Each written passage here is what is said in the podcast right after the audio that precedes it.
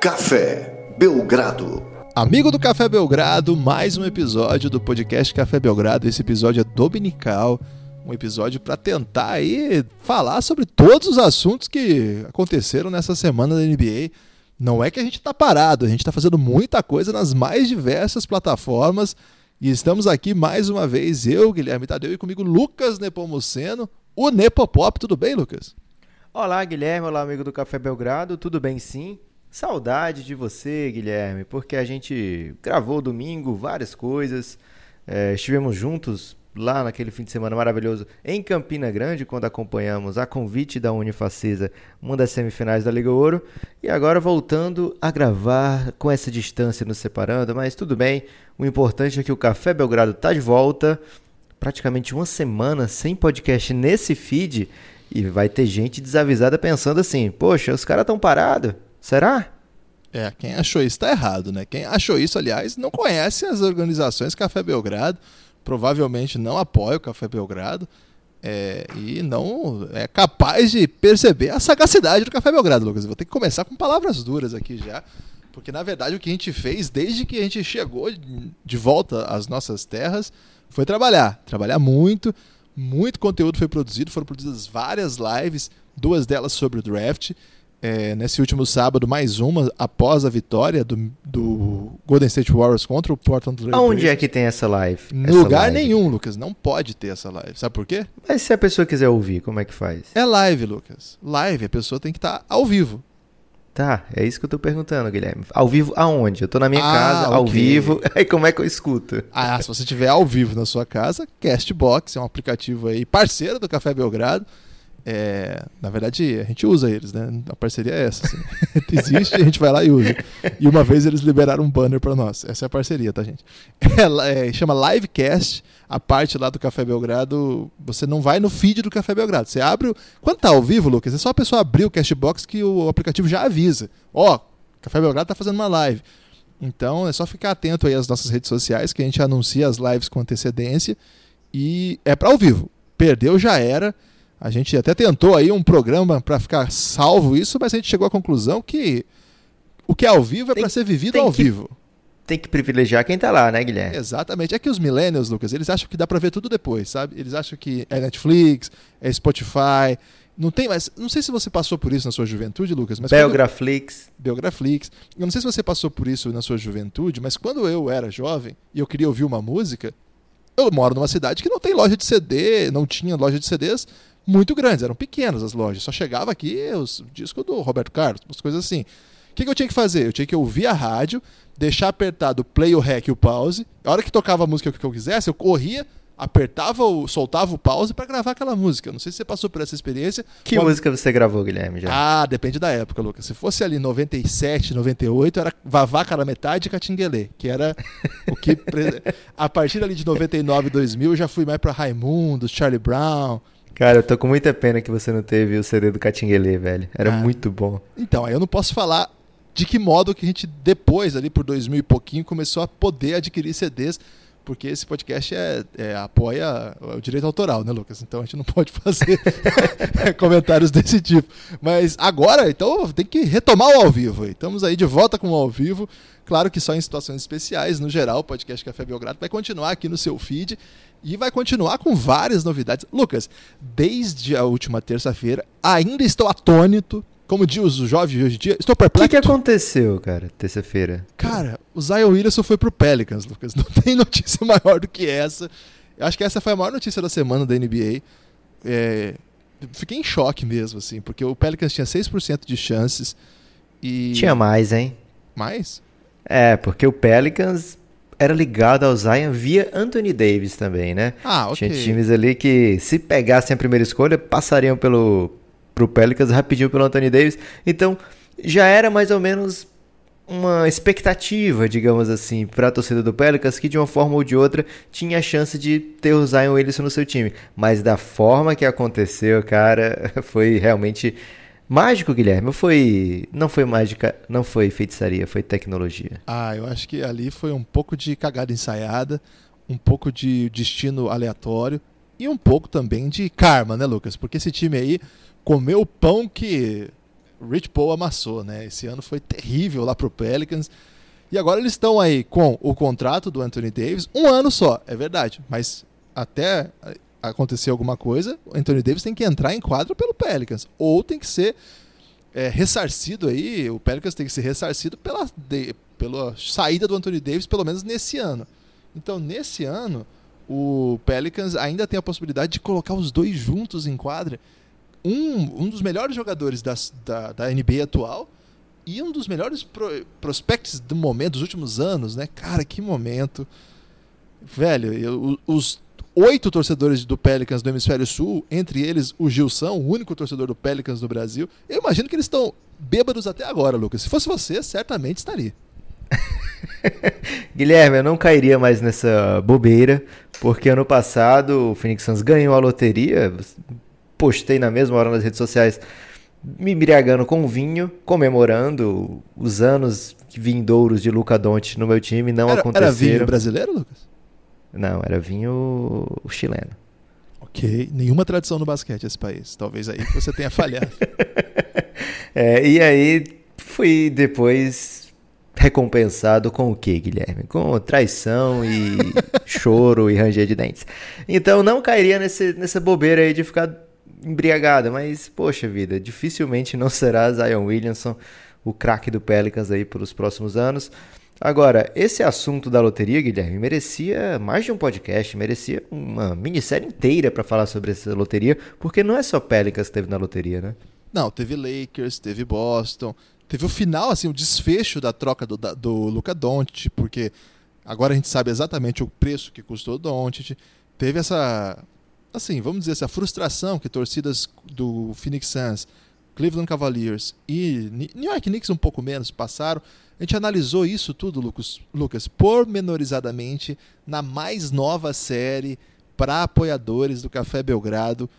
Essa chama Belgrad Draft e essa primeira série dentro dessa, desse grande guarda-chuva de séries chama Lottery. E lá tem três episódios, cada um deles discutindo pormenorizadamente o que, que essa Lottery é, implica, o que, que ela significou para as 14 equipes envolvidas. Não são bem, é, é, mais que 14 no final da história, né? mas assim, de modo geral, para as equipes que, que tinham possibilidade de ter a sua escolha sorteada. E a gente analisou cada uma delas numa série de três podcasts. Já está disponível no feed. Se você é apoiador do Café Belgrado, é só olhar lá na plataforma onde a gente deixa os podcasts, que já vai ter lá a pastinha Belgrade Draft. E dentro da pastinha Belgrade Draft tem a pastinha Lottery. Por quê? Porque não vai parar por aí. A nossa cobertura de draft vai ser muito focada para apoiador Sobretudo porque são os apoiadores que estão nos ajudando a fazer esse projeto continuar. A gente não para. Essa semana teve o Zion Williamson, essa semana teve podcast de pingado, já está disponível também em todas as plataformas. Teve texto até, Lucas. Até trabalhamos com texto essa semana aí. Teve mais um episódio do Epic, que a gente trata do Milwaukee Bucks. Teve muita coisa. Então, em homenagem a esse nosso apoiador, cafébelgrado.com.br, se você quiser fazer, fazer parte desse grupo, que não é ainda numeroso, mas é muito querido, muito aguerrido e nos ajuda muito. Então é cafébelgrado.com.br. Cara, a partir de R$ reais você tem acesso, agora já dá para dizer, Lucas, a mais de 40 horas de conteúdo. No momento da assinatura, 40 horas de podcast, padrão Café Belgrado, né? E dá para dizer, Lucas, vou, vou falar isso aqui, dá para dizer que o melhor que a gente faz está para os apoiadores, né? É, não que a gente não se dedique para fazer esses podcasts abertos, mas, cara, a, o, a, o que a gente faz lá, de fato, tem muito esforço, né? É isso aí, Guilherme.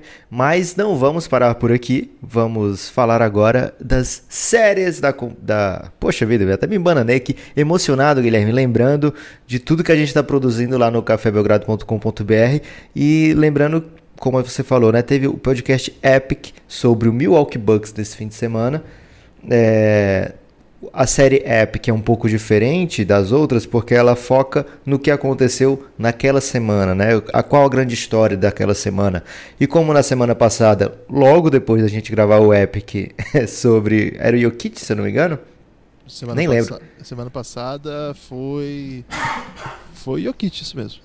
E aí teve o jogo 7 do do Kawhi Leonard, onde ele meteu aquela bola, e fizemos um podcast urgente para cada um daqueles jogos 7, né? Então, é, não, não adiantava a gente fazer mais um sobre o Kawhi, aproveitamos para falar dessa grande virada que foi a história do Milwaukee Bucks, que de 90 para 2019 tinha vencido apenas duas séries de playoffs é, nesse, nesse período todo e agora chega com 2 a 0 já tá, abre 2 a 0 na final de Conferência Leste. Guilherme, já já, mais tarde, né, tem o terceiro jogo, dessa vez lá em Toronto, que, que você tá. É, a gente não vai falar muito assim o que, que a gente espera desse jogo especificamente, Guilherme. Porque senão, quando o ouvinte ouvir, ele vai dizer, poxa vida, eu tô ouvindo notícia ultrapassada já, não, não vou ouvir isso aqui não. Não, então a gente. Isso, pode falar, desculpa. Então a gente vai falar um pouco sobre o nosso olhar sobre essa série em geral, né? O, é, como é que a gente viu esses jogos que passaram, o que, que a gente projeta num longo prazo a partir dessa série. Então eu queria saber de você, Guilherme, o que, que você está achando desse Toronto Raptors que desde o jogo 7 lá, ele ficou muito, digamos assim, é, neném do Kawhi, né? É tipo, resolve ali, Kawhi, por favor. É, veja o que, que, você pode fazer e a gente vai te acompanhando, né? Então, assim, eu vejo como se o Kawhi tivesse realmente assumido de vez o papel de vingador Toronto Raptors, né? Vou, vou levar esse time até onde eu conseguir. Parece, parece desde o jogo 7, né? Parece muito menos um time é, que a gente viu na temporada regular, que era forte em todas, em várias posições, inclusive no banco, e parece mais, muito mais um time é, diferente, com o Kawhi sendo realmente a peça central, a única pessoa capaz de levar esse time adiante. Isso. Lucas, deixa eu só dar o serviço certinho, porque a gente faz tanta coisa que a gente até esqueceu. Na verdade, o episódio 3 foi sobre o Jokic, o 4 foi sobre o Duran, a lesão do Duran. Ah, verdade. Isso aí, a gente tá muito confuso, já são cinco episódios. Elástico, né? É, quem quiser apoiar o Café Belgrado pra ouvir a série Epic, essa série Epic é assim, um olhar raio-x, sabe aquele olhar de lupa? Assim, não é raio-x, é de lupa, né? para o que está acontecendo nos playoffs. Assim. Então, é, ele é uma série que você não precisa acompanhar naquela semana, né? Porque ele é um retrato de cima de tudo que está rolando no playoff. E aí, aqui já tem mais de cinco, quase 5 horas de conteúdo. O primeiro episódio sobre o Clippers, depois Lillard, depois Jokic, depois Duran e agora Bucks. Para nós, cada uma dessas histórias foram as melhores histórias daquela semana da NBA. Agora, continuando, Lucas, é Pois é, a gente não chegou a até gravar o Epic sobre o Kawhi depois daquela atuação épica, mas gravamos o episódio é, logo depois, né? Inclusive é o último que está aí no, no feed, o Kawhi of Thrones. Chegou até o primeiro lugar, Lucas, na, nos, nos, aplicativos. Obrigado para todo mundo que está ouvindo nos mais diversos lugares aí. Então, eu acho, Lucas, que a gente esperava para esse duelo, e eu estou ainda muito curioso para saber como é que vai ser esse terceiro jogo, porque não acabou a série, e esse duelo, Kawhi Yannis Antetokounmpo. Como é que é o nome dele, certo, Lucas, que fala? Yannis Antetokounmpo. Antetokounmpo. Que é, ele ensina a falar assim, viu, gente? E, então, eu ainda estou esperando esse duelo. O claro que o Kawhi é o principal desafogo, ele está chamando a responsabilidade. O problema é que quando a gente faz análises assim muito marcadas por duelos individuais, a gente acaba por obliterar o que tem de obliterar. Você gostou dessa ou não? Adorei porque faz uma referência clara a um feitiço da série Harry Potter, da saga Harry ah, Potter. Ah, tem isso, é? Tem. Lucas. Você obliterava a memória e as pessoas ficavam desmemoriadas completamente. Inclusive um professor do Harry Potter, Guilherme, ah. ele que era um charlatão, ele ficou eternamente obliterado. Ele não, não conseguiu recuperar as suas faculdades mentais. Cara, o Lucas, o povo tá clamando por um podcast da família Café Belgrado de cultura, hein? O povo tá clamando. Aí você vai ter que ler todo o Harry Potter, Guilherme. É, não sei. Mas aí você vai ler as coisas que eu leio também? Acho que não precisa ler tudo que o outro lê. Cada um lê o seu, pô. Senão todo mundo lê só a mesma coisa. Mas vamos lá. Então, eu acho que quando a gente é, deixa de prestar atenção, quando a gente foca muito em individualidades e deixa de situar o que está acontecendo ali em quadra, a gente acaba privilegiando uma leitura, né? A gente está num tempo, Lucas, que ele é muito focado nessa ideia de construir heróis, né? Não é sempre, não é de agora, mas claro que nosso tempo, com a mídia social tão forte, com todo mundo, até o Kawhi, que era um cara discreto, querendo chamar atenção, né, fazendo publicidade, os times precisando vender ingressos, e aí foca num indivíduo só. Então fica muito fácil fazer esse duelo. São dois mutantes mesmo, né? São dois caras aí que são é, produzidos em laboratório para jogar basquete, não é? São dois monstros do que o basquete produziu, dos maiores sinais de, dos maiores sinais de evolução do que vem passando pelo nosso esporte. Né? Esses dois caras são incríveis, né? Física, tecnicamente, mentalmente, né? São duas máquinas mesmo. E eu, quando eu falo isso tudo, eu falo no sentido positivo do termo, né? Esses caras é, que eu admiro demais. E fica fácil, né? Botar essa rivalidade para jogo. A questão é que são dois times com histórias diferentes. Aí eu vou citar aqui o nosso guru, o coach galego, que costuma dizer: o importante quando você vai analisar o que está acontecendo é não esquecer de prestar atenção na história dos times. E me parece, seguindo esse ensinamento galeguiano aí, que, cara, o Milwaukee Bucks está construindo esse projeto com um pouco mais de tempo. Não que o, o Toronto seja um projeto novo, não é, vem de longe. Só que esse time teve tanta alteração esse ano e no meio da temporada peças tão importantes foram chegando que eu não sei assim se a, o, a máquina do Milwaukee está mais azeitada. Me parece que é um trabalho assim que nesses dois primeiros jogos ficou muito diferente. Agora, voltar para Toronto muda tudo, é uma torcida inflamada. O Kawhi lá já fez mágicas esse ano. Ainda tem questão dos ajustes, né? O o, tem, tem momento do jogo aí, Lucas, que o Milwaukee mata, começa a matar bola de três com personagens assim, que não são elite da NBA, são ótimos jogadores, que não são propriamente bolas que estão livres, que são fruto de um trabalho bem organizado. Não, às vezes, cara, é bola que cai marcada, com mão na cara. Então também não dá para ficar fazendo retrato do, assim, é necessariamente o time está sendo jantado taticamente. Eu acho que é um pouco de cara, assim, acho que o Yannis está jogando demais.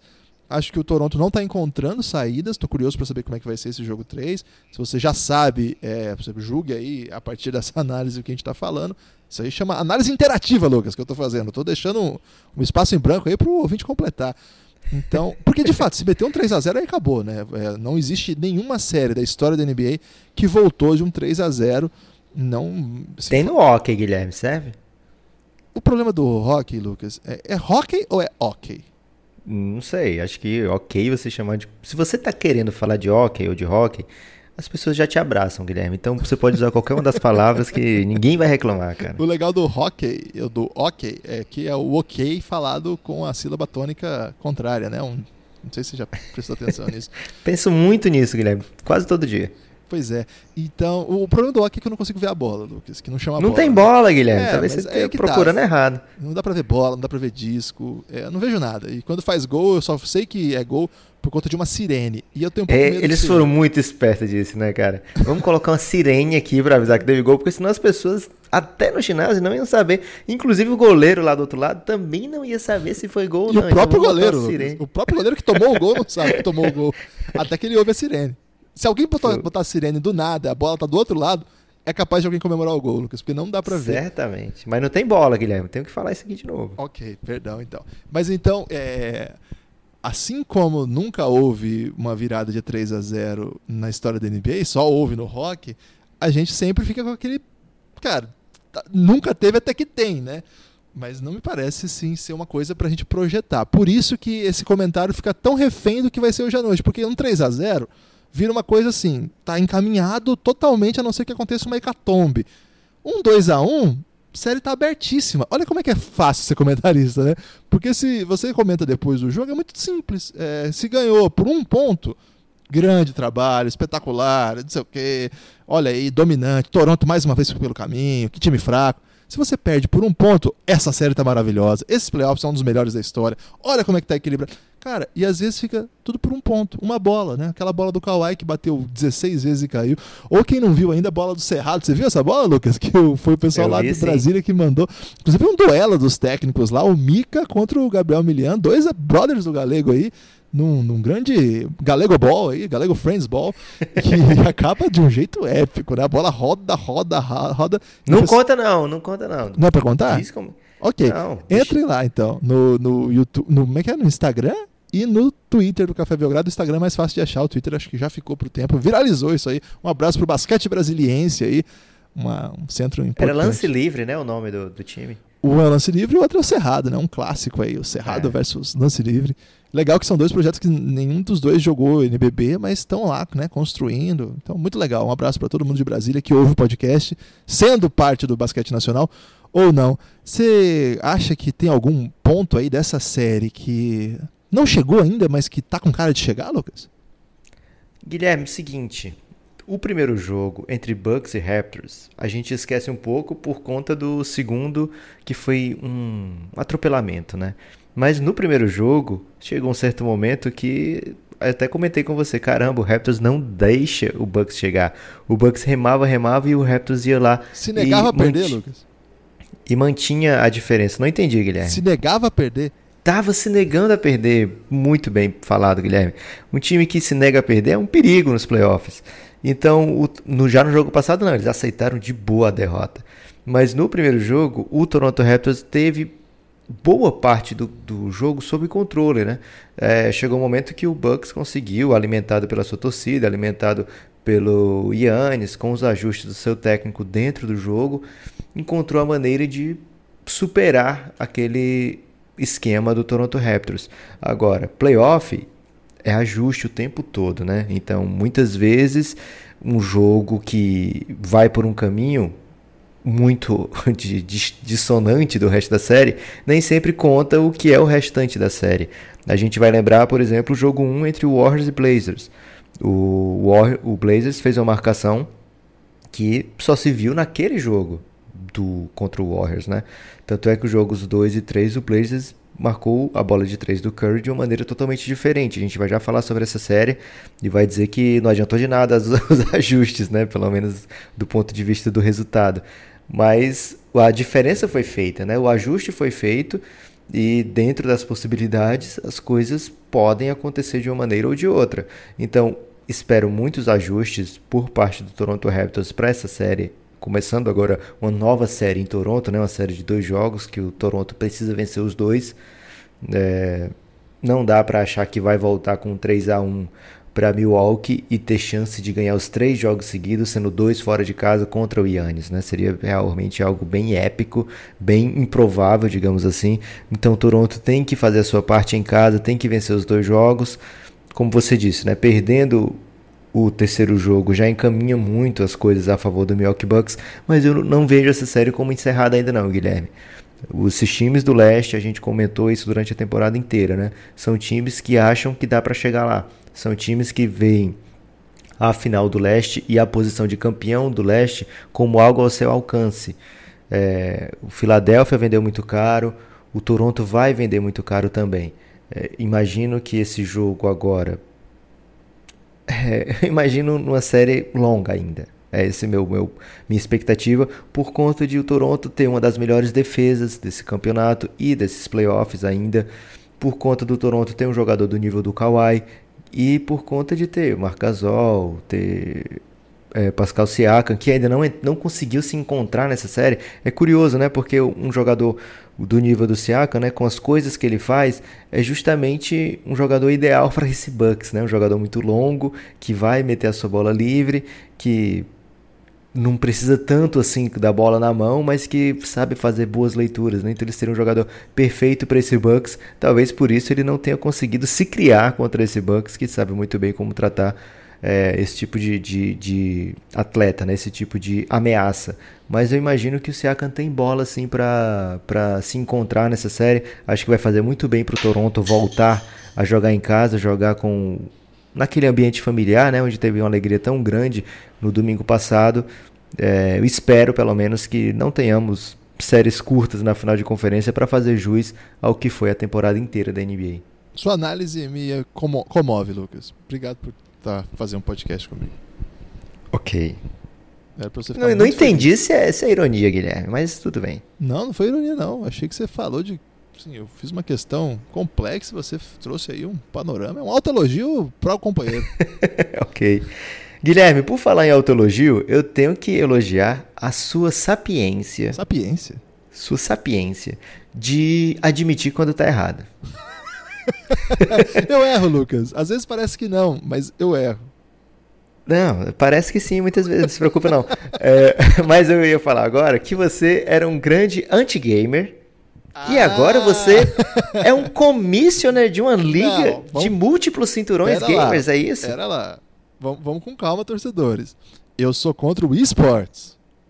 Porque okay. eu acho que videogame é diversão, não é para virar a profissão. Ah, tá, ok. Ok?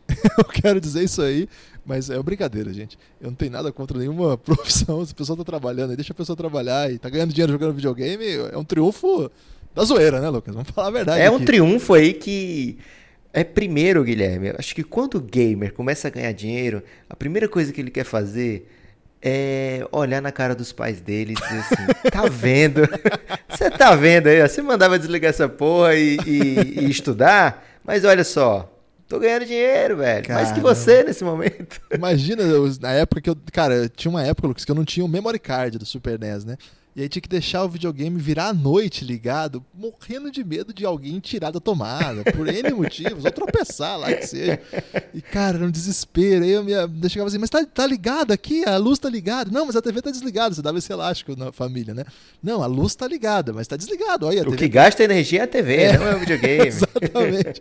E agora aí, essa é verdade. Gostei- A vingança aí dos gamers.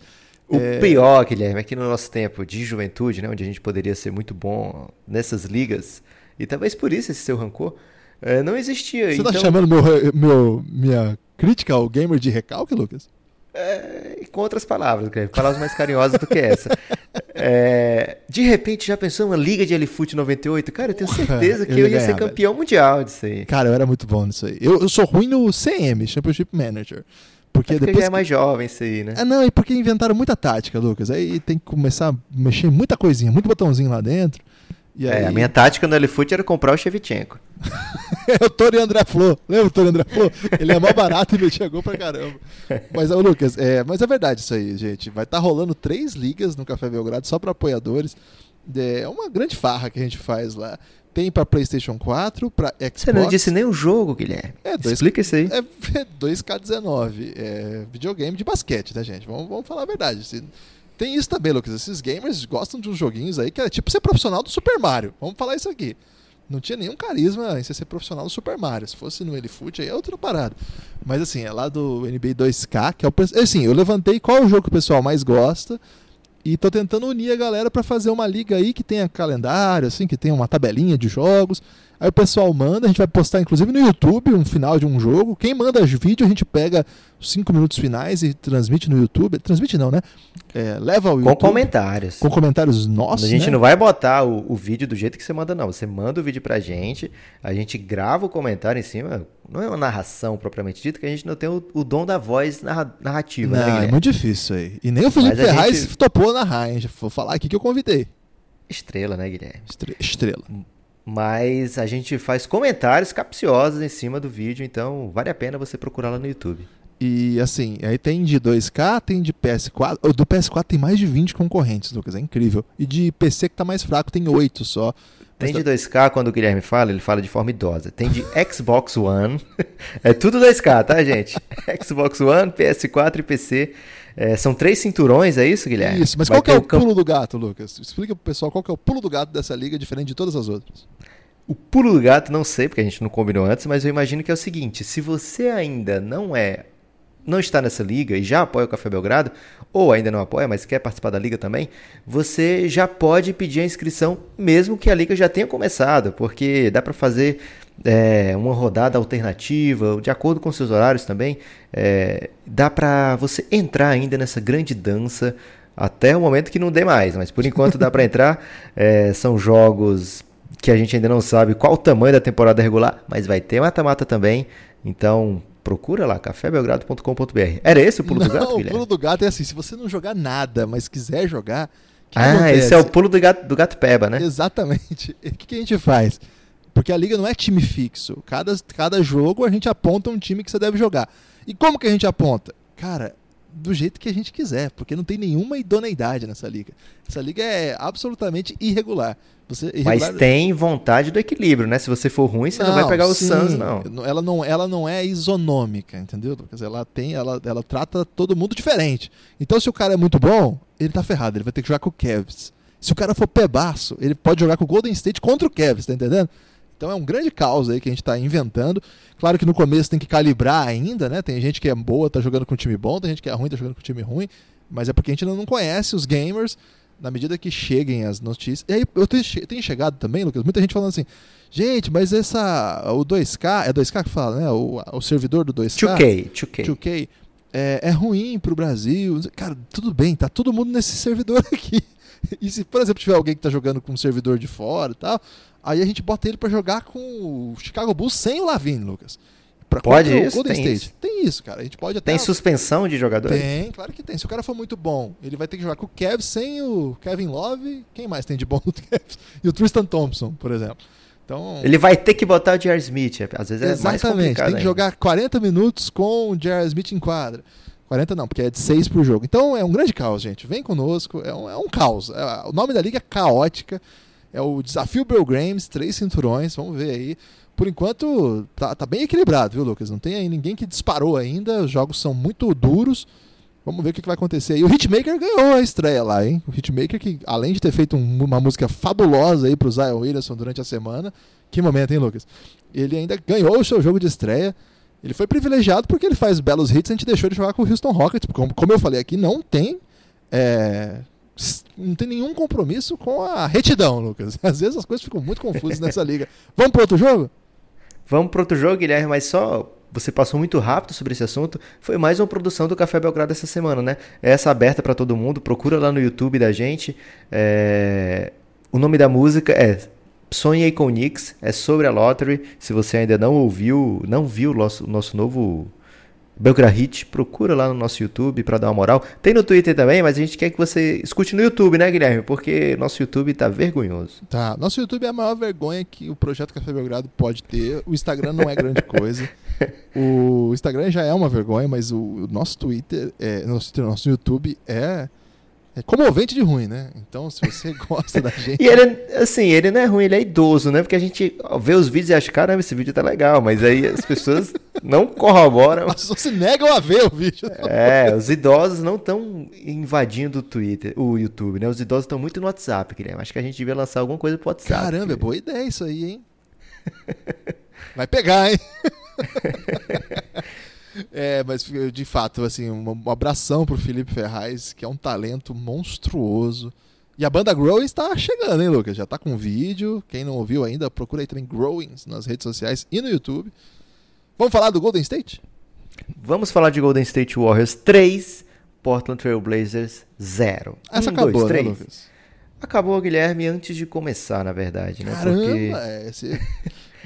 É, foi, era um matchup realmente que não animava muito quem estava torcendo contra o Golden State, né? Quem sempre quer ver o Golden State, pelo menos, sofrer nas suas séries, né? Porque você via o encaixe não é perfeito, né? Contra o Golden State de nenhum time. E aí mesmo sem o Duran, você via muita dificuldade para o Portland Trail Blazers levar essa série para algo mais longe, mais duradouro, né? Ainda teve realmente domínio de boa parte dos jogos. Não foram surras do início ao fim. Foram jogos onde o Golden State se superou para vencê-lo e chegar no crunch time em pé de igualdade com o Golden State é muito perigoso, Guilherme, porque o ideal é você chegar vencendo por 50 pontos para ficar um pouco mais tranquilo. Mas você estando no em pé de igualdade, no, nas últimas bolas, digamos assim, e com a marcação em cima do Lillard completamente encaixada, fica difícil para o Portland sonhar com algo além da derrota, mas de qualquer forma, né? Como a gente falou na live ontem, a gente fez duas lives nos pós-jogos desse, desse duelo, Guilherme. Curioso isso. No jogo 1, a gente fez uma live logo após o jogo, comentando também sobre a Lottery, e ontem, na verdade nessa madrugada, né, do dia 19, do jogo 3, a gente fez também um live pós-jogo, mais ou menos já é, fazendo o. Como é o nome, Guilherme? A extrema unção do Portland Trail Blazers. Caramba! Você foi para um vocabulário pesadíssimo para tratar eu, essa série. Eu lembro que durante o jogo do Denver e Portland, você até comentou comigo, cara, se o. Se o Portland ganhar, vai ser muito fácil pro Golden State, né? Porque o, é, é um tipo de jogo que não, não dá mesmo. É, o, o Portland aquele primeiro, aquela primeira estratégia defensiva do Terry Stotts do jogo 1, que foi assim estranhada por todo mundo, acho que Eu diria infantil, Guilherme. Infantil, né?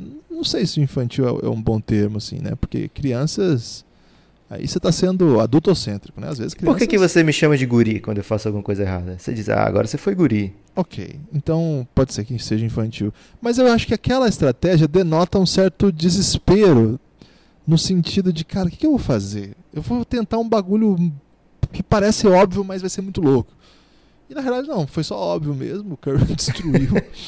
Mas me, me, denotou assim, um cara, não tem muito o que fazer aqui, porque eu, os meus pivôs eles não conseguem fazer o que seria a estratégia mais adequada, né? Marcar lá em cima, é, conseguir trocar rápido, conseguir pressionar na, numa dobra, um, um, trap aí, né? Que o pessoal usou bastante.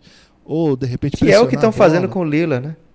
Que estão acabando com o Lila, né? E é o que o, o Houston fez, né? Com o o Stephen Curry, com, com esse sistema de jogo do Golden State. A real é assim, o Stephen Curry é tão bom que ele obriga que os times de, o defendam de um jeito que não pode dar respiro, senão ele vai matar essa bola. E ao fazer isso, todo o resto do jogo flui porque vai criar desequilíbrio, esse desequilíbrio vai virar bola, e aí o Draymond Green está destruindo nessa série também, porque ele sabe muito bem aproveitar esses espaços que são criados por conta desse desequilíbrio. Mas eu estava falando assim, como o Portland parece que não tinha peças para fazer esse jogo, lembra aquela ideia do can't play é, Canter? Não, não dá mesmo, ele não consegue. E em dado momento ele falou pro Canter ficar lá dentro, bem longe, deixa o Stephen Curry chutar. Cara, que estratégia merda, né? Mas enfim. É, nesse último jogo ele veio com essa novidade do Myers, Leonard. É um nome difícil de falar, Myers, né, Lucas? É, deu Tem certo. que lembrar do bairro Acho que é paulista, o Meia. Carioca, carioca. É Bairro de Samara Filipe. Samara Filipe é do Meia. E tem uma frase que é quem é do Meyer não bobeia. Sabia dessa? É uma frase aí que os cariocas conhecem. É verdade. Quem é do Meyer curte o Meyers. Exatamente, Meyers Leonard. E eu acho que deu certo do ponto de vista é, do, da proposta. Abriu a quadra, mandou a pera. É um cara mais ágil um pouco que o Canter. Claro que não é um exímio defensor também, não é o Clint Capellar. Mas, cara, o, o Portland fez o que pôde. O Zach Collins é um jogador assim muito especial, que aos pouquinhos vai aprendendo a como ficar em quadra mais tempo, mas ainda. É bem aos pouquinhos, viu, Guilherme? É, ainda não dá para ele, assim, uma série como essa. O jogar... problema dele é falta, né? Ele seria o pivô ideal para essa série. Eu acho. Do, do Portland, mas ele. No Sabe jogo 2 dele. no jogo. Exato, e talvez mesmo assim não dê certo. Porque no jogo 2, por exemplo, ele fez cinco faltas em oito minutos. Olha isso. É, não dava para realmente complicado. E foi por isso que apareceu mais Leonard nessa rotação, né? Porque ele não queria botar mais o Kenter. Ele viu que o small ball que ele colocou lá com o Mo Harkless fazendo as vezes de PJ Tucker, digamos assim, Nossa. também não estava funcionando. O Zach Collins ele não conseguiu deixar em quadra e acabou aparecendo o Miles Leonard como opção, né? Justamente por conta de ser, primeiro, um cara grande, Segundo, por ele dar uma pequena espaçada na quadra, né? Quando ele está num dia bom, ele acerta bastante bolas. E no jogo 3, por exemplo, ele foi muito importante ofensivamente para o Portland Trail Blazers. Agora, algo que o Terry Stotts tentou ontem, que eu achei muito interessante, né? Foi quando ele colocou o Miles como titular, ele traz o Kenter na segunda unidade, no segundo quarto, quando o, o Golden State está apenas com Curry ou Clay Thompson em quadra. No segundo quarto foi apenas o Clay Thompson. E aí, dessa maneira, ele conseguia esconder bem melhor o Canter na defesa, né? Porque nesse momento o Golden State Warriors está em quadra com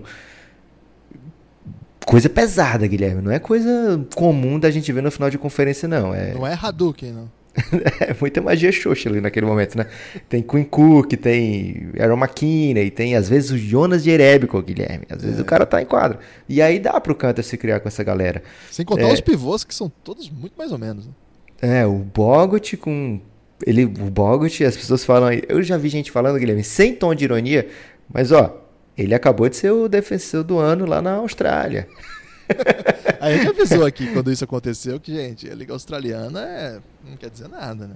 E aí o, o, o, Golden State Warriors teve um momento muito difícil no segundo quarto nesse jogo, quando o Portland jogou com dois bigs, um deles sendo o Canter, o outro a maior parte do tempo foi o Zach Collins, o time abriu bastante. A gente não viu essa rotação no último período. Talvez porque quando o Canter entra em quadra, o, no último quarto, o Steve Kerr não tira o Curry, ele tira o Clay Thompson naquele momento e o Curry continuou dando muito problema, tanto é que o Cantor joga apenas 7 minutos e pouquinho, e aí na hora do crunch time, com todo respeito à família real, agora está sendo ah, chamado ah, não, de família real. Contra, não, eu sou contra. Primeiro que eu sou contra a monarquia. Mas eu, eu gosto muito da família Curry pra, pra gostar de monarquia, pra associá-los a, a, esse regime. Ok, é, anotado. Podre, né?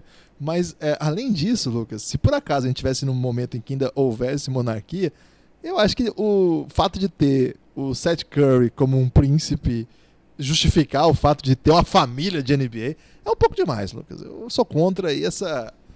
O, o grande vitorioso desses playoffs chama-se Seth Curry, porque todo mundo está comparando ele com o Stephen Curry sem parar, Lucas. E a única coisa que eles têm em comum é o sobrenome. É, não. O pai e a mãe também, verdade. O corte de cabelo é parecido, Guilherme. Eles são e bem aí... parecidos fisicamente, é verdade. E sabia que o Seth Curry. Não, não vou falar não. As pessoas dizem é... que você parece o Juan Pablo Montoya, Lucas.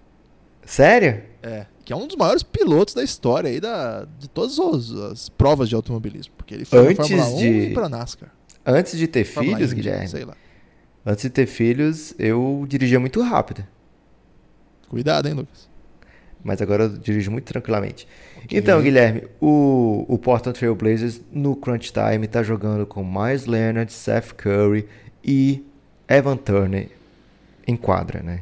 Para fechar um jogo contra o Golden State no Crunch Time, jogo empatado, você ter três caras como esse em quadra e, além disso, ter o Damian Lillard completamente aprisionado pela defesa do Golden State Warriors e também agora por uma lesão, Guilherme, apareceu uma lesão misteriosa no, no no, nas costelas, né? Nas costelas. costelas eu vi o lance. Na hora do lance do jogo 2, é, que ter que o Kevin Looney cai em cima, doeu em mim, Guilherme. Eu confesso, eu pensei, cara, um cara desse tamanho caindo de cotovelo aí em cima da, da minha costela deve doer muito. É, fiquei com pena do Lillard, mas um guerreiro como ele é, aparentemente não sofreu sequelas daquele momento. E aí, quando apareceu essa notícia, não, o Lillard tá mal assim por conta da costela fraturada, né? Da costela separada, Como que assim. diria no, no, Championship Manager? Colocaria, por exemplo, costela partida. Partidas. É, é. costela menguada. e, eu, e eu lembrei muito, Guilherme. Posso falar de Friends aqui, Guilherme? Pode, pode. Os jovens às vezes. os jovens tá às vezes. a gente falando de cultura, Lucas. os jovens às vezes se zangam com Friends, que acham uma série de velho. Mas é uma série que eu acompanhei bastante. E eu lembrei, Guilherme, daquele momento. Que tem spoiler? Não, Friends okay. não é spoiler mais. A ah, pessoal gosta eu de lembrei... falar isso. eu lembrei de um momento. Então, spoiler alert.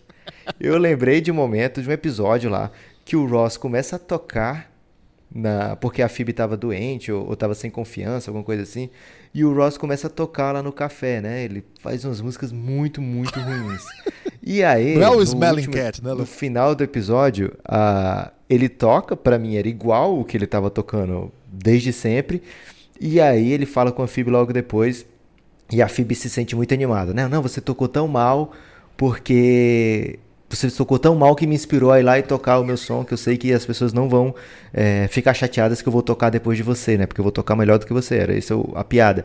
E aí o Ross chega pra Rachel e pra Mônica e fala o seguinte: Eu fiz de propósito. E aí elas perguntam: Ah, desde sempre você tá tocando mal? Aí ele, não, só a última música. e aí eu lembrei dessa história porque o Lila vem mal aí na sequência de jogos, é, inclusive. Caramba, você foi série, longe agora. da série contra o Denver. Ele já não vinha tão bem desde o final com a série contra o KC. A gente estava esperando o Lila. Inclusive, as más línguas, Guilherme, falam que foi o Epic do Café Belgrado sobre o Lila que deixou ele aí fora de órbita, né? Deixou, acho que deixou, deixou o sucesso subir demais a cabeça dele depois de virar um episódio do Epic aqui do Café Belgrado. Mas ele já não faz uma série tão boa contra o Denver, não faz um jogo um tão bom, e agora, aparentemente, as pessoas estão usando por ele essa desculpa da, da, das costelas partidas, mas o fato é que o Golden State parece ter encaixado muito bem o Lila nas suas traps. É engraçado porque ele fez uma média de mais de 28 pontos por jogo na série de temporada regular contra o Golden State. Né? Então as pessoas tinham essa esperança de que ele iria muito bem nessa série. Acabou que o Golden State provou mais uma vez, né, que é um outro bicho quando chega playoff. É, e assim, essa, o que o Golden State está fazendo nesses playoffs lembra um pouco o regulamento do Bill Games, Lucas. Tem que falar isso aqui. Porque Por assim, o Golden State já começa o playoff, a gente fala assim: não, tira o DeMarcus Cousins para dar graça. Beleza, já tirou o DeMarcus Cousins da primeira série. Segunda série, o Kevin Durant tá destruindo. Não, tem que tirar o Kevin Durant para poder dar graça. Tira o Kevin Durant. 3 a 0 Final de conferência. É, e é ontem ainda no intervalo, antes do intervalo do jogo, o André Godala teve um, algum problema que eu não entendi bem qual foi. É a única coisa que eu ele... acho que é um problema de educação, Guilherme, porque ele deu um cotoco para a câmera. Foi. Como é que chama aí? Cotoco? É cotoco. Eu nunca ouvi essa expressão, não, Lucas. Nunca ouviu cotoco? Não, pra dedo do meio? Caramba, como é que você chama aí então? Ah, dedo do meio. Oh, mandou tomar Dedo no cu. do meio? Geralmente a gente fala assim, ó, o cara mandou tomar no cu. Guilherme, você vai ter que editar esse vídeo e botar um pi aí, porque não é madrugada sem lei. Não, mas aqui é pra elucidar, elucidar uma expressão. Aí pode, Lucas. Quem, quem falou isso foi o Godala, não fomos nós. Beleza? Em rede, em rede internacional. em né? rede internacional. Agora, uma coisa falando sério agora. É, mas a brincadeira é, eles vão tirando gente e o time vai, vai vencendo sem, sem grandes problemas. Agora, uma questão que eu queria te fazer mesmo, Lucas. A gente passa o ano inteiro falando que o, o Oeste é esse banho de sangue, o Oeste é maravilhoso, o Oe- o Oeste é onde é mais difícil chegar. Olha aí, o Oeste nem o LeBron consegue ir pro playoff. Mas o que a gente está vendo assim é um adversário na final de conferência bem fragilizado, né? Assim, um- a gente vê no leste mais competitividade e acho que até mais nível técnico co- do que o Portland. E dá pra dizer também que o Denver fez uma série bem bacana, mas também não foi uma série. Cara, a série com os Spurs não foi tão boa, sim, foi, tecnicamente foi. Caramba, um festival de palavras duras Não, agora. a- foi uma série muito emocionante, mas pra dizer que foi um bom basquete, não sei. A série contra o Portland, cara, o jogo 7 foi incrível, mas a série também não primou assim por um basquete do mais alto nível. Acho que os dois times ficaram muito, sei lá, não conseguiram encaixar o que eles sabem de melhor, né? Do outro lado, eu acho que aí a gente viu um, um pouco mais de intensidade, a gente viu aí as duas potências, né? E todo mundo falava, cara, esse é final, esse Golden State e Houston é final antecipada tal. E a gente muito cuidadoso. Não, é assim não, é assim não. Mas no final das histórias, assim, eu tô um pouco, tô um pouco frustrado com os playoffs do Oeste, Lucas. Não, não saio, assim, do Oeste, tirando, assim, claro, teve emoção, teve sete- jogo 7, mas tecnicamente eu esperava um pouco mais. Tô muito mais empolgado com os playoffs do Leste. Mas, Guilherme, isso aí foi desde o chaveamento, o, le- o Oeste, como você falou, banho de sangue, né? Então, ou seja, tava todo mundo no mesmo bolo. Chegamos à última rodada sem saber quem pegaria quem. É, inclusive, quem teria mando de quadra. Então, é, o chaveamento, já de cara, mostrou de um lado Houston Rockets, é, Golden State Warriors, Los Angeles Clippers e o, Utah Jazz. Então, aparentemente, o Clippers era, digamos, o adversário mais tranquilo desse chaveamento, mesmo assim ele levou o Golden State a seis jogos. É, e, for, e foram jogaços. Você não vai falar aqui que teve jogo peba nessa série, não, porque foram realmente Não, jogos muito bons. Na outra série, o Utah Jazz era um time é, muito, muito, muito competitivo, que terminou a, a temporada tipo com 29 vitórias nos últimos 40 jogos, algo desse nível assim. Então era um time que vinha muito forte para os playoffs, pegou outro timaço pela frente, o Houston Rockets, tentou uma marcação completamente Exótico. contra contra intuitiva, digamos assim. isso. Contra-intuitivo é ótimo. É, e acabou pagando pelo talvez o, excesso de cautela ali de enfrentar o Rockets, enfrentar nenhuma vez ele enfrentou de peito aberto, digamos assim, né, jogando o seu basquete corriqueiro, né? Ele já foi sempre para essa ousadia master aí, acabou não durando muito a série, é, mas foram jogos competitivos, intensos, né? Alguns um outro jogo o Houston realmente abriu, mas é, essa grande expectativa para Houston e Golden State tinha motivo para ser essa grande expectativa. Ano passado, todo mundo lembra como é que foi a história dessa série. Então era realmente algo de se esperar. Do outro lado, a gente viu um Denver que era muito novo. Todo mundo bateu nessa tecla, né? Não, esse Denver vai conhecer agora as suas primeiras feridas de playoff. E foi o que aconteceu, né? Uma série de sete jogos contra o San Antonio Spurs, que talvez não precisasse chegar a sete jogos, mas o San Antonio também tem seus méritos, né? Tem seu, seu grande técnico, teve motivo para levar essa série a sete jogos.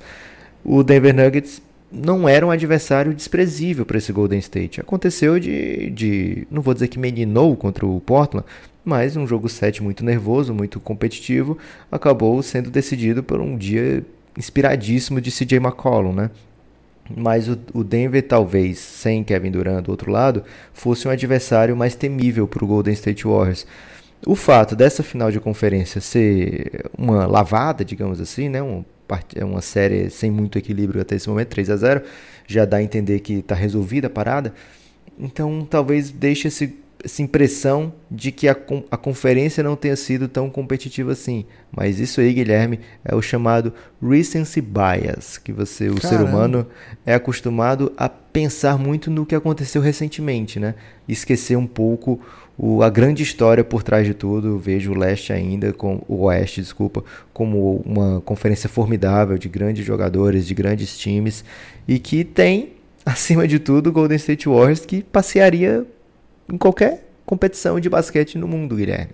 É, é um time formado por jogadores extra classe, que é capaz de perder dois jogadores que foram ao NBA na temporada anterior e continuar mesmo assim dominando uma série de final de conferência. É, eu fiquei um pouco frustrado assim, esperava um pouco mais de competitividade de quem chegasse a essa decisão. Sabe o que é que você está fazendo, Guilherme? Você está se do outro lado fosse o LeBron com Cleveland e a final fosse a mesma, você ia estar tá na turma que estava dizendo, ah, perdeu a graça, a NBA, sempre a mesma não, coisa. Não, mas eu acho que tá muito engraçado. Eu gosto muito da NBA ainda, Lucas. Eu só queria que ela, essa série final não tivesse 3 a 0 com uma chance de varrida depois de tudo que foi essa temporada.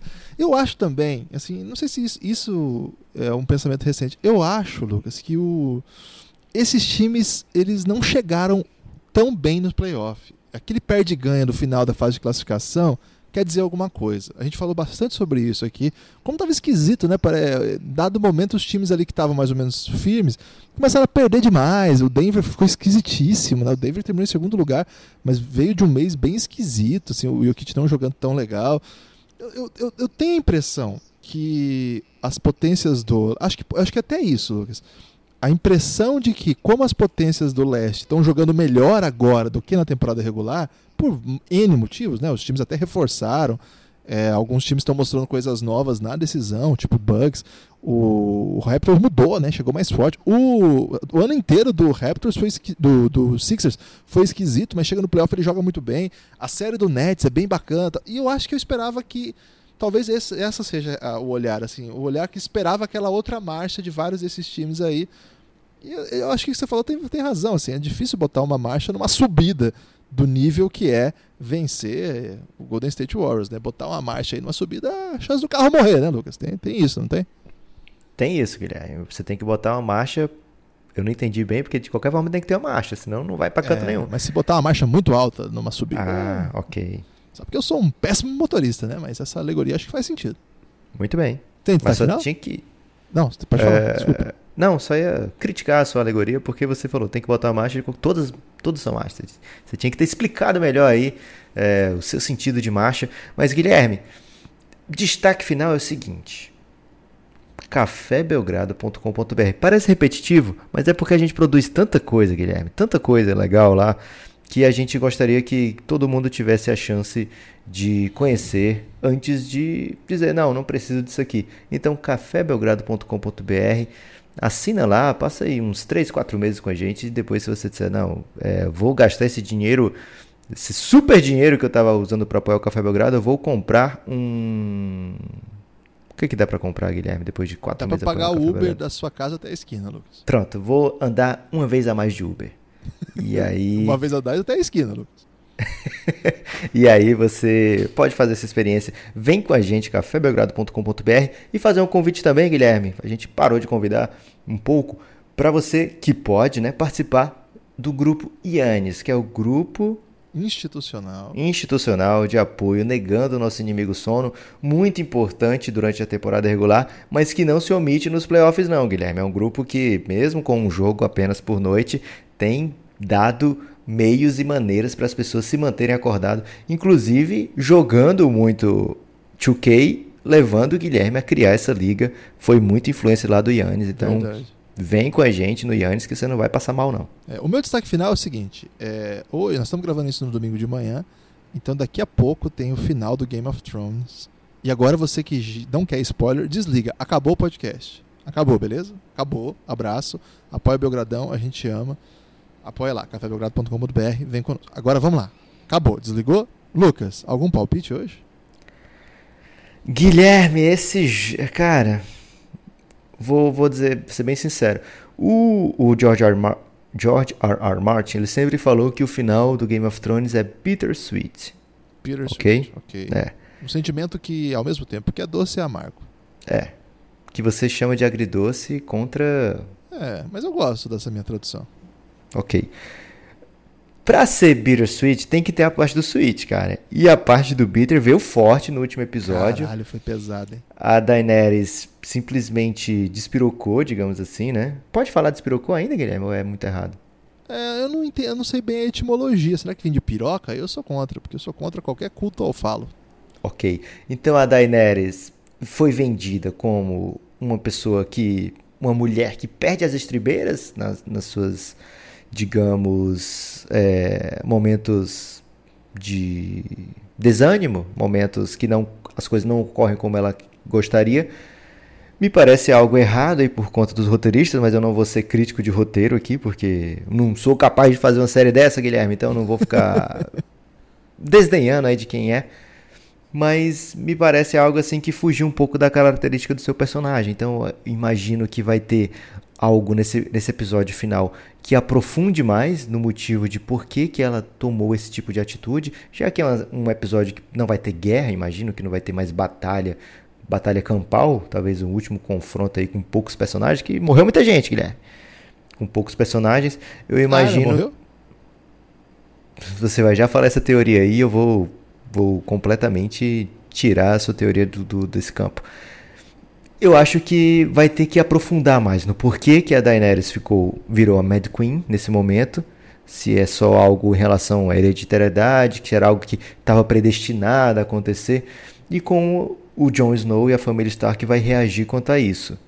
Eu acredito que vai haver um embate final aí, é, ou em palavras ou em batalhas, Imagino que. Espero Belos. que volte. É, espero que o Ghost volte, Guilherme.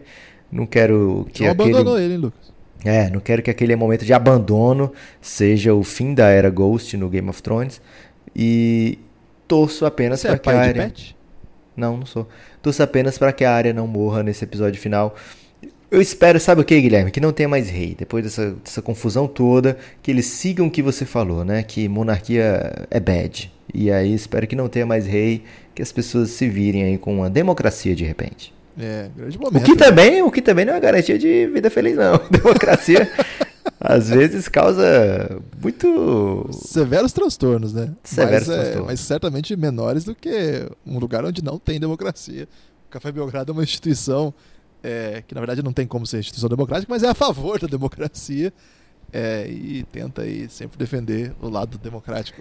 Como assim, Guilherme, a área tá morta? Que, que, Na verdade, isso essa? aí, cara, é que assim, lembra que a gente fez o episódio lá passado e a gente falou até, cara, que porra foi aquela do cavalinho? Eu não entendi nada, tem um cavalo branco e tal.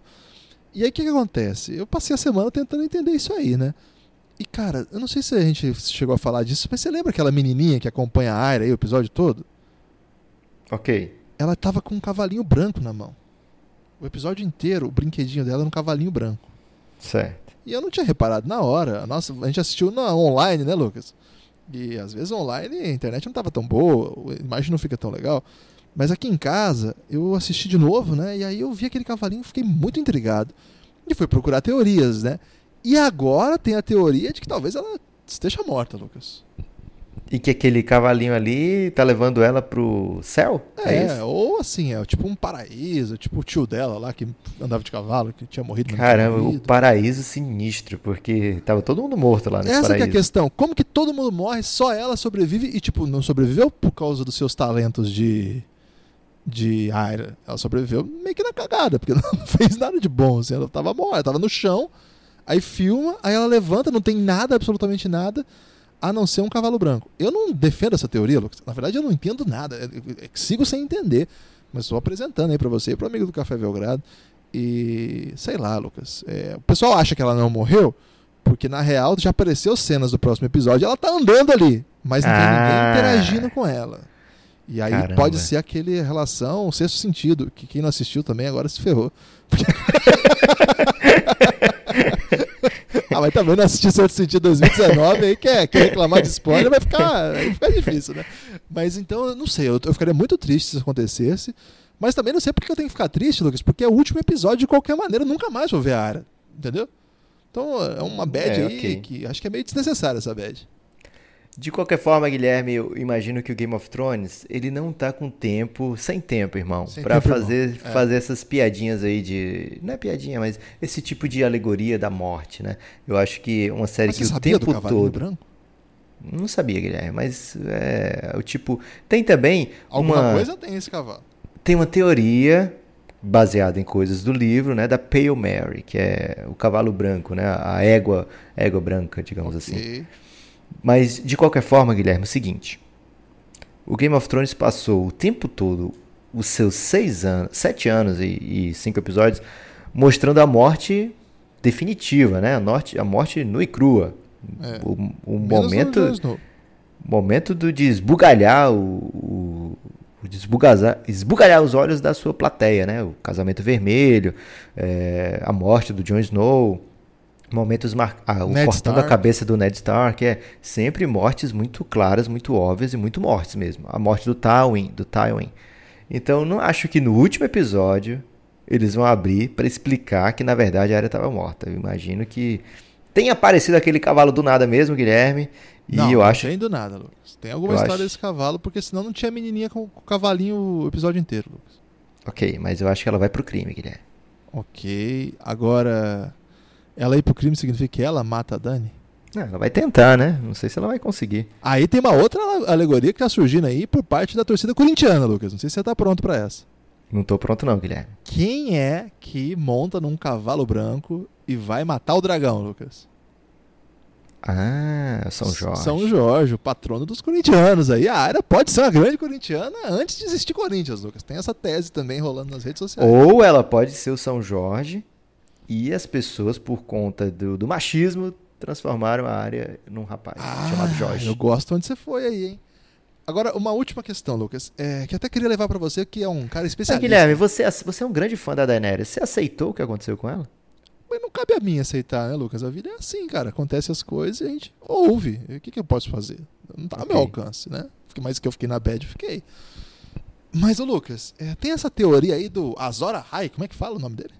É esse mesmo, Guilherme, do jeito que quiser. Falei certo? Caralho, brilhei pra caramba. e essa teoria aí falava de um. É tipo um herói, não tem isso? Como é que é? Você sabe essa história? Cara, são, são vários contos sobre esse mesmo personagem, né? Várias maneiras de contar, né? Mas qual O que é o feito? Qual é o grande feito desse cara? Ele é o cara que, a- que vai salvar o mundo, que Aham. as pessoas imaginavam que ia ser na grande noite, né? Na, contra o Night King. Também não tem o Night King no, no livro, até agora não aparece esse personagem, mas é um personagem do Game of Thrones. Lá tem o White Walker, mas não tem Night King. É, e dizem que ele é um cara que precisava fazer a sua grande espada, a Lightbringer, e ele era um cara que tentava várias vezes forjar a sua espada e a espada sempre se quebrava. E até que ele conseguiu forjar a sua espada usando o peito da mulher amada, né? Ele enfiou Caralho. a sua espada no coração da mulher amada e aí a sua espada ficou eternamente imortalizada. Mas Esse é, o grande esse é feito dele qual que foi, então? Ele, ele era o herói prometido para. Ele era The Prince That Was Promised, Guilherme. Ele era o herói prometido para acabar com o grande, grande caos, né? Na verdade, se imaginava que ele ia acabar com a grande noite. Ele ia defender a terra dos White Walkers, mas não foi o que aconteceu, a não ser que a área seja Azor Ahai e que aquela lâmina delas tenha sido forjada. Mas o fato, Guilherme, é que as profecias do Game of Thrones muitas vezes estão dando em nada nesse fim de temporada, né? Por exemplo, a Cersei Palavras deveria ter, deveria ter morrido pela mão de um irmão mais novo. É, então se imaginava que seria ou Jaime, que nasceu logo depois dela, ou Tyrion Lannister, né? De qualquer forma, morreu pelas mãos da Daenerys, que é uma irmã mais nova, mas aí é uma um- algo muito muito longo para chegar até ali, Ou né? o, o Tyrion, o Tyrion, era o mão da Daenerys. Ela era mão- o mão da rainha, não era? Mas ele tentou salvar o tempo todo, Guilherme. Mas ele era o Nossa. mão, o título dele, Lucas. É, ok, mas E dá pra dizer também que ela morreu nas mãos de Jaime, né? É, mas ele, ela morreria enforcada pela mão de um irmão mais Caralho, novo. mas Às vezes aconteceu isso ali naquele apedrejamento. Tô passando pano pro roteirista lá. Não, faz mas é, né? um- essa, essa profecia tem no livro, mas não aparece no, no, no show, né? No, no- Naquela vez que a episódios. cigana fala pra ela, ela não fala isso. Fala Ela não fala filhos. essa parte, é, fala dos filhos e que seria substituída por uma rainha mais jovem e mais bela. E a parte de morrer pela mão de um irmão mais novo, e por isso que ela odeia tanto o Tyrion, porque ela imagina que é o Tyrion, esse cara que quer matá-la, enforcada, né? É, não tem no, no, no, no Game of Thrones da TV. Ok. Então tá. Eu acho que a área já é maior que esse Azor Ahai aí, porque ela matou o Rei da Noite, Lucas. Acho Também acho. Não precisa de lenda, não. Ela já é foda pra caralho. E, E ela muda algum- a cara, né? alguma previsão aí? isso. Minha previsão, Lucas, é Ela que não mudou a cara esse ano, né, Guilherme? Nessa, Pois é. temporada. Eu tô, eu, assim, eu tô torcendo pra que o Bran não apareça, mas eu acho que eu vou perder. É porque eu acho que ele vai aparecer. Agora eu espero que ele não, não seja central no episódio de hoje, porque o Bran é chato pra caramba, né, Lucas? I have to go now. O Bran, o Bran é muito chato. A hora que o Bran aparece, eu, eu queria que acabasse logo. Já pensou se ele termina no trono, Lucas? Que, que tragédia, né, pra uma série tão carismática aí. Ficaria muito Ele não quer, acontecesse. Essa é a minha Ele não- única torcida hoje. Já não tem mais o que torcer, não, Lucas. Agora é que vier. É só tá bom. Exatamente. Então, eu vou torcer para que o jogo Toronto Raptors e Milwaukee Bucks seja bem rápido, Não vai É. ser, Lucas.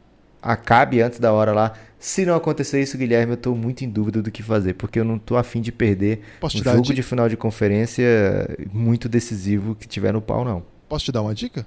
Ok? É, você faz o seguinte, Lucas, você liga o seu League Pass e dá pause aonde você estiver, assiste o Game of Thrones, porque você não pode colocar sua relação em risco, e as nossas cônjuges gostam de Game of Thrones.